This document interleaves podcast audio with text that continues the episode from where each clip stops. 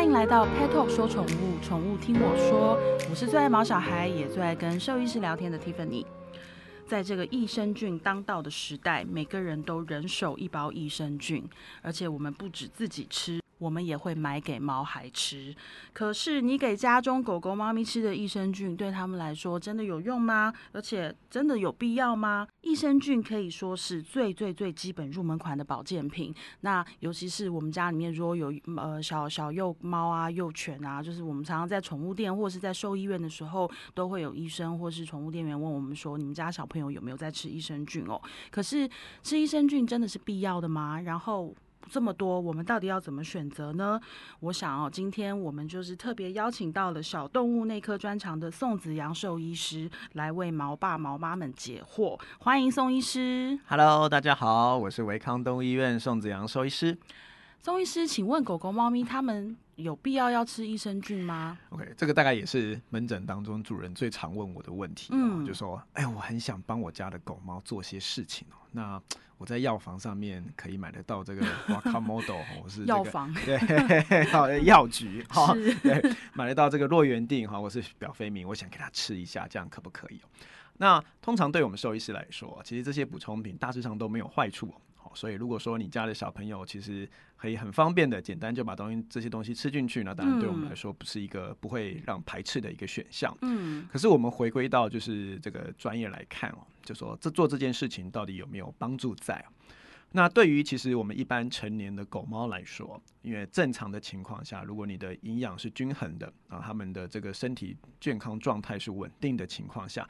我们的肠胃道其实这些消化菌虫其实都是一个。最佳的状态，嗯，那在最佳状态的情况之下，你再额外的去补充这些，不管是这个益生菌还是各式各样的补充品，实际上其实对身体能够产生的好处其实就非常的有限。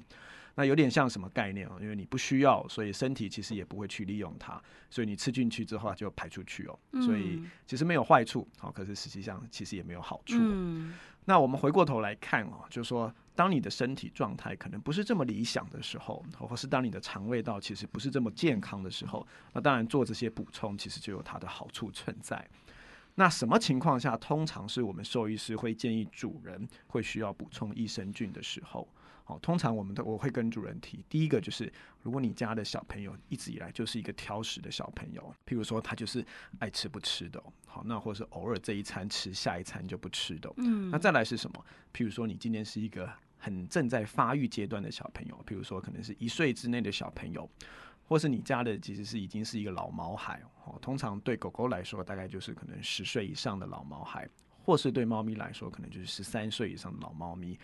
那不管是这些年幼还是年老的动物，因为他们的身体健康状态跟免疫力其实都是逐步的在下降，或是还没有发展成熟。嗯，所以相对的，其实我们都知道，肠胃道其实就是身体最大的一个免疫器官所以这个肠胃道相对的也会在一个我们说比较亚健康的状态。啊，亚健康就是说，实际上它并没有真的产生不舒服的症状，可是它其实已经不是在一个很稳定的条件下面。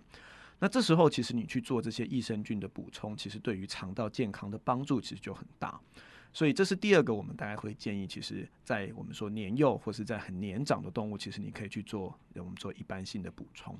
那再来是什么？就是你这个小朋友其实肠胃道很脆弱，或是说肠胃道非常敏感，他可能就只能吃固定某几样东西哦。每次一吃到新的东西的时候，他就会有一些不舒服的症状。我们家狗狗算是这种状态。我我们说它其实就是像林黛玉型的肠胃道。那通常这种小朋友哦，就因为因为我们知道这个，我们毕竟不是二十四小时看着他的活动哦，所以有时候他可能就是在沙发底下，在柜子下面哈，或是在出去的一瞬间，他可能就。就吃到了一些可能他肠胃道不适应的东西进去，那这时候这这些肠胃道其实开始出现问题的情况下，这些益生菌也都可以发挥它的效果出来。那通常这这一类的小朋友，你在家里通常会看到什么样子的表现哦？譬如说他是一个很容易放臭屁的小朋友，嗯，好，那再来就是可能他三不五时偶尔便便就会变得比较软，好，就大部分可能都是正常漂亮的便便，可是偶尔就会给你软便来一下，哎，可是下一次他又正常了。或是呢，你常常就会听到他，好像想吐东西吐不出来的感觉哦。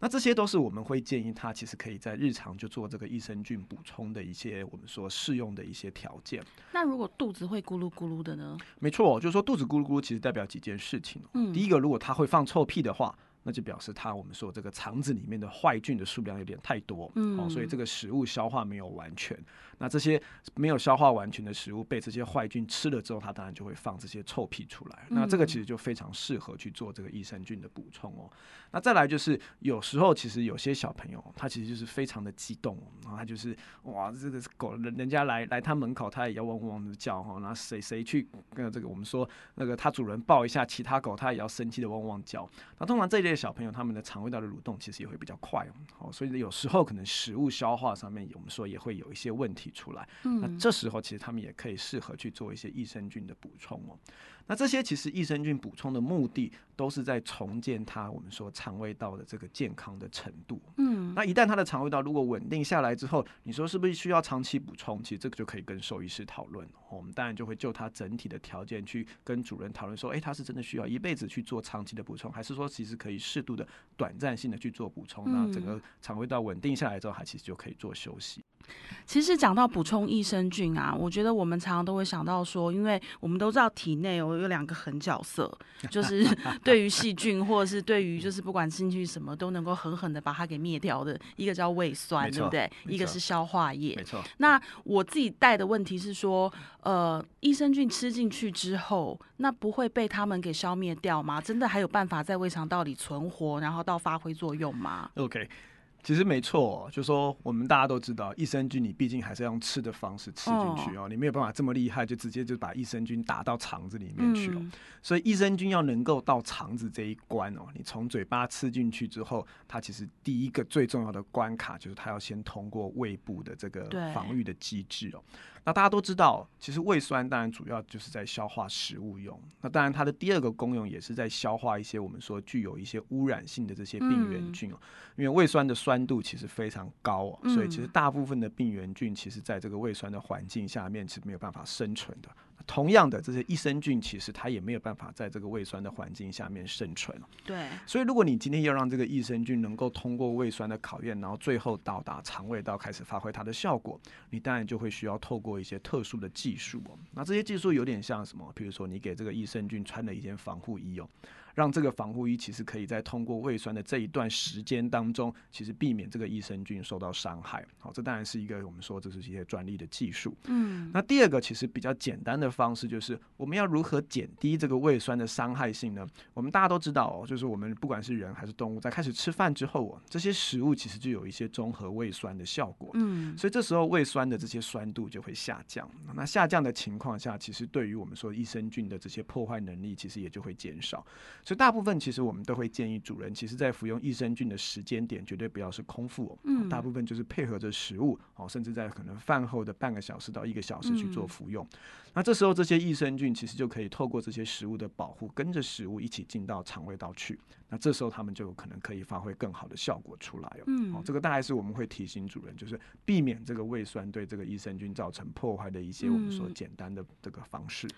那其实现在市面上，像上次呃宋医师也有跟我们讲说，就是选择第一个药件一定就是选宠物专用嘛，是的，然后再来就是标识要清楚，对不对？成分要清楚。那其实现在市面上好多的益生菌，那每一家其实大家的菌株啊，然后特色强调的点可能都不太一样。我们要怎么知道说我们今天帮毛孩选择的益生菌是真的适合他的？好，所以我们回归到我们刚刚谈的第一点，很重要的就是我们要怎么知道这个益生菌实际上有没有它的效果。所以通常第一个，我们大家都会建议，在可能这个动物真的就是适合我们就是或是说需要去做益生菌补充的时候，你再去做这个补充，不然它今天就很健康，你你再吃进去，它也不会变得更健康哦。就说已嗯经是很漂亮的便便，如何再变得更漂亮，其实就会嗯让你在吃的上面其实有一点这个两难哦。那我们讲哦，就说我们怎么挑选这个适合宠物的益生菌哦，我们。很简单的一件事情，就是没有最好的益生菌哦，只有适合你家宠物的益生菌哦。所以我们常常说，哎，朋友介绍我说这个很好，我可以吃吃看。当然可以吃吃看，可是不见得对他们家好的，对你们家其实有帮助哦。所以实际上，其实在益生菌的选择上面，往往是一个很大的一个尝试错误的阶段哦。那这时候尝试错误很重要的一件事情，就是你要知道你试过什么样子的东西哦。所以第一个对我们来说，兽医师一定会推荐的产品，就是它一定就是要有标示很清楚，它现在产品里面有含哪些菌株存在。这时候你这个如果说你服用这个产品之后，反而其实它的症状没有改善，更恶化，这个其实是一个很正常的现象哦。就像我们有些人吃某些优格会拉肚子，有些人不会，道理是一样的。因为其实我们会需要观察每一次动物它适合的菌株，那这个菌株其实是需要透过实验，就是你需要透过尝试之后，你才知道它适不适合。所以很多的主人常常说：“哇，我吃了这个益生菌之后拉肚子，这个益生菌不好。”其实并不是这样哦，是因为你我们说家里的宝贝其实并不适合这个菌株，那怎么办？我们就换一个菌株就好。所以这时候产品上面有没有清楚的标示它使用哪一个菌株，就是非常重要的事情。那这也是为什么，就是我们会建议你们要使用宠物专用的产品，是因为。厂商已经帮你筛选过，这个对大部分的狗猫来说是适合的，而不是说他们其实专是专用于人类，而没有透过没没有经过这个宠物的试验上面去做这个论证。那再来就是，实际上我们在使用这个益生菌的这个菌株上面，除了标示清楚之外，另外很重要的一件事情是，它要有足够的量哦。我们刚刚提到，其实，在服用这些益生菌的当下，其实他们从嘴巴吃进去之后，一路到肠子要发挥效果，其实中间的困难，这个关卡困难重重哦。嗯，所以实际上，当你的这个菌株量不够的时候，其实你可能在胃酸的这一关，其实就已经被破坏殆尽了。所以，可能只能够进到肠胃道的数量就会变得非常稀少。所以，足够的菌株量其实也是很重要的一件事情。